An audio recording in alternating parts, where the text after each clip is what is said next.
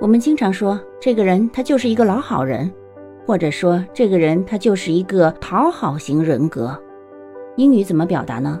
我们叫他 people pleaser，用来指有一些人 don't know how to say no to people。